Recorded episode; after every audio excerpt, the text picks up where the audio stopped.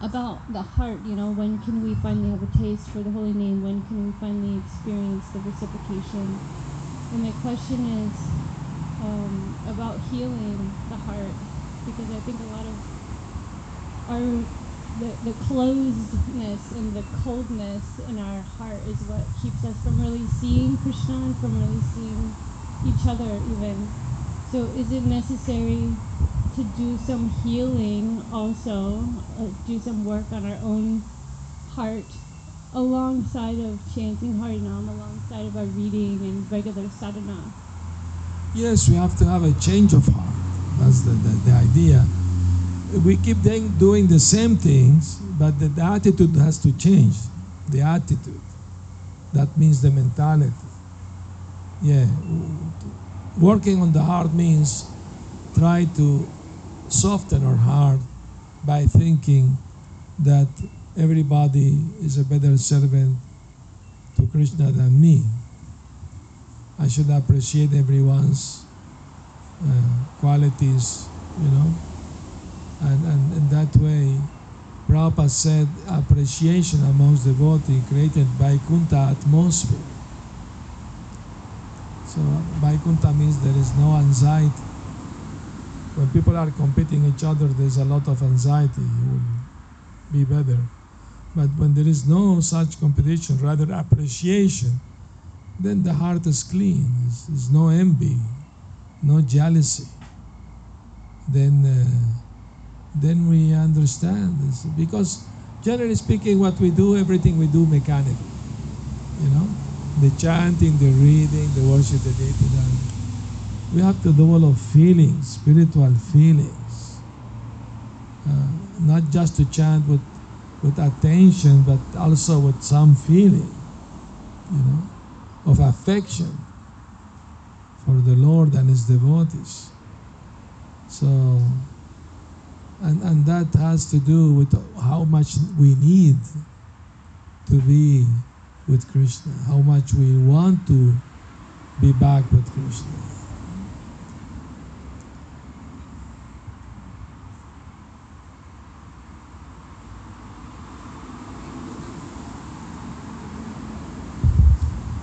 Hare Krishna Maharaj, um, I had a question that, um, so like, uh, Srila Prabhupada Guru Maharaj, Srila Bhaktisiddhanta Saraswati Thakur Maharaj, he had the, um, at that time, like everybody used to be chanting 64 rounds, and Yes. then Srila Prabhupada simplified it for us to 16 rounds. Yes. And I mean, like we were talking about that we all are struggling with, you know, just chanting our 16 rounds. We all are like very mechanical about it. yes. So and you know, like great devotees like Srila Haridas Thakur, they used to chant so intentively with. So since we're only doing 16 rounds and that too mechanical, like it's taking us time to develop that taste. Does that reduce our chance to No. connect with Krishna? No, we should increase our, our chanting. 16 is the minimum. If you have more time, chant more. Why only 16? 32? it's also the quality, you know, not, just the quantity, but the quality of the chanting, what is important. You know? Yeah, Prabhupada asked when he came to the West 64, the he tried could not make it. He said 32. They also tried, could not. Then he said, okay, minimum 16. Don't, no more talk about it. That's how the 16 came up. and some other groups, not ISKCON, reduced to four. That's too little.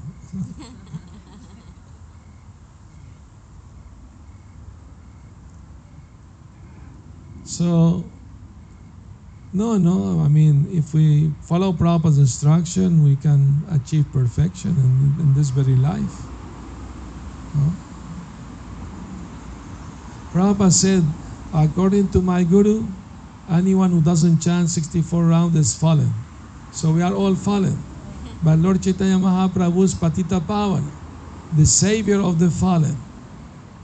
So we have chance. we have good chance. Prabhupada said, My guru is very strict, but I allow you to enter the house of Bhakti from the back door.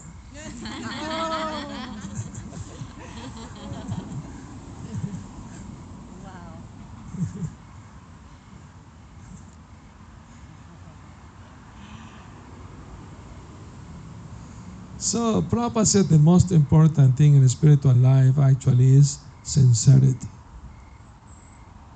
That's all. To be more sincere.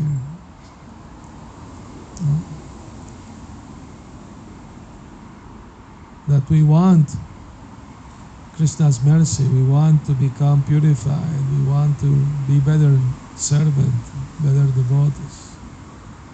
That's the whole point. Is it?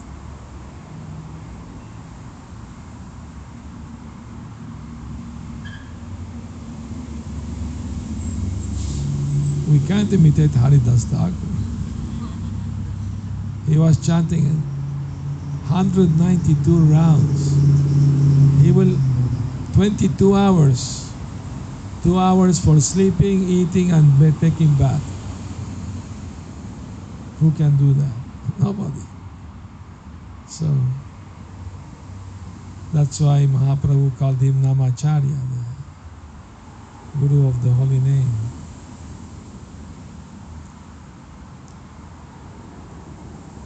Anyway, getting cold. There's a, blanket here. no, no, I'm, I'm fine. But, uh, And there's a blanket there. that's okay. Yes? Pass him the mic, please.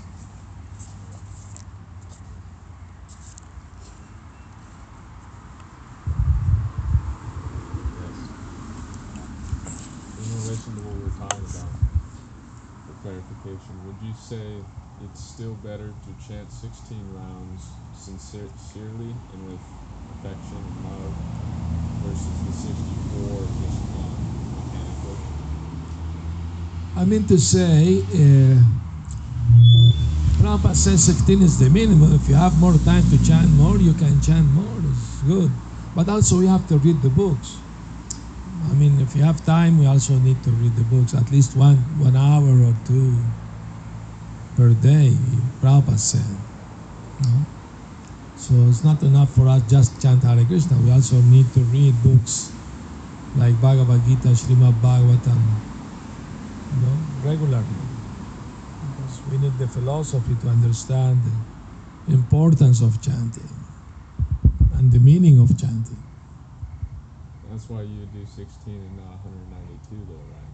Yeah, that's right. Or even 32. Yeah, I need time to read the books also. Yeah. and to teach the books, to read them and teach them.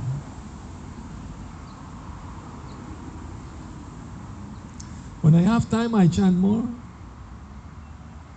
I like chanting.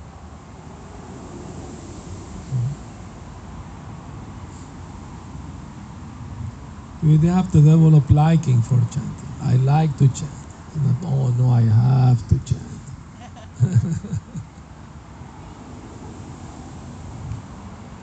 Okay.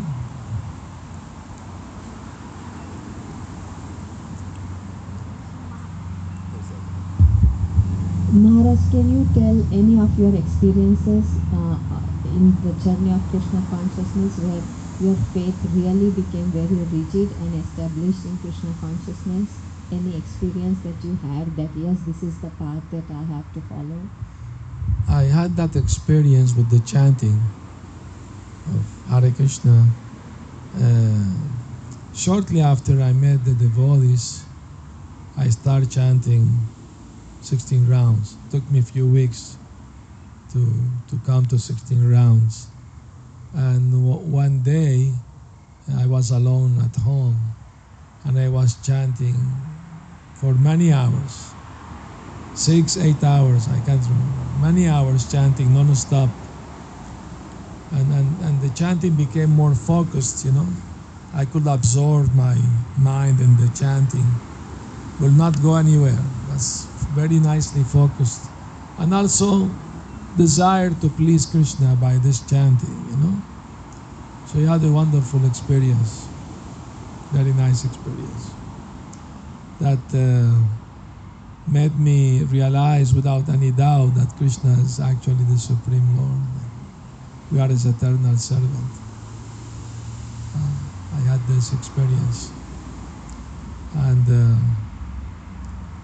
actually, I, I look at the Krishna's picture and I felt the energy coming from the picture and made me feel so enlivened, so blissful.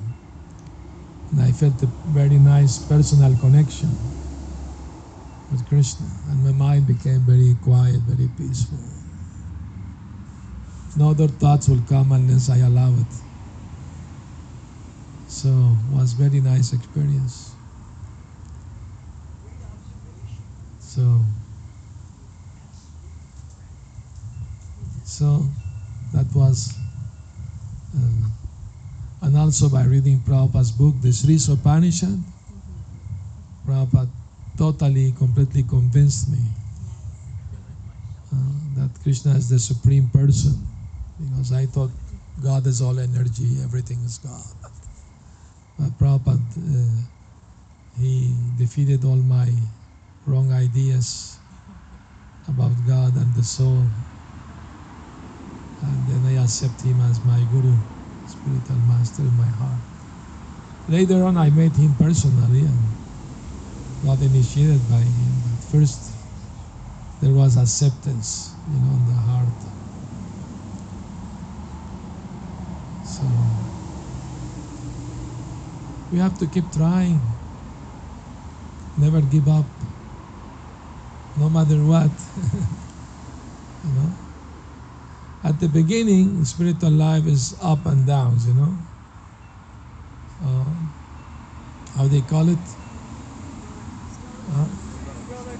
Roller coaster. uh, that's called anishtita bhakti.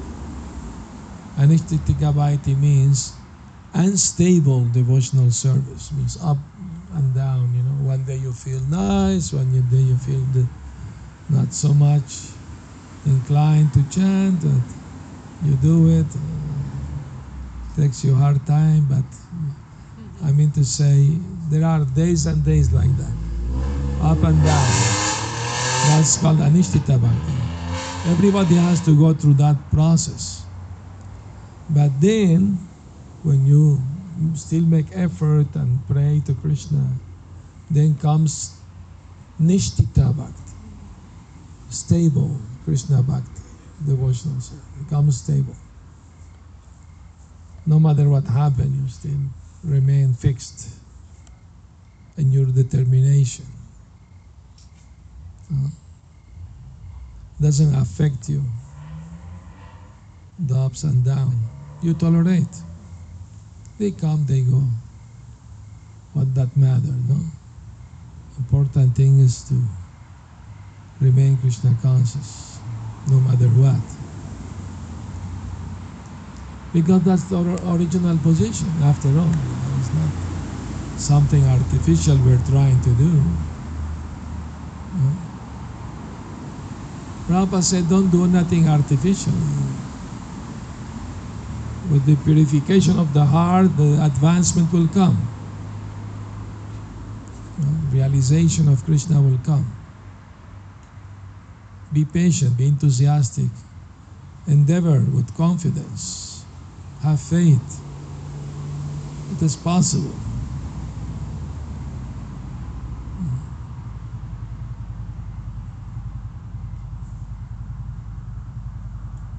All right.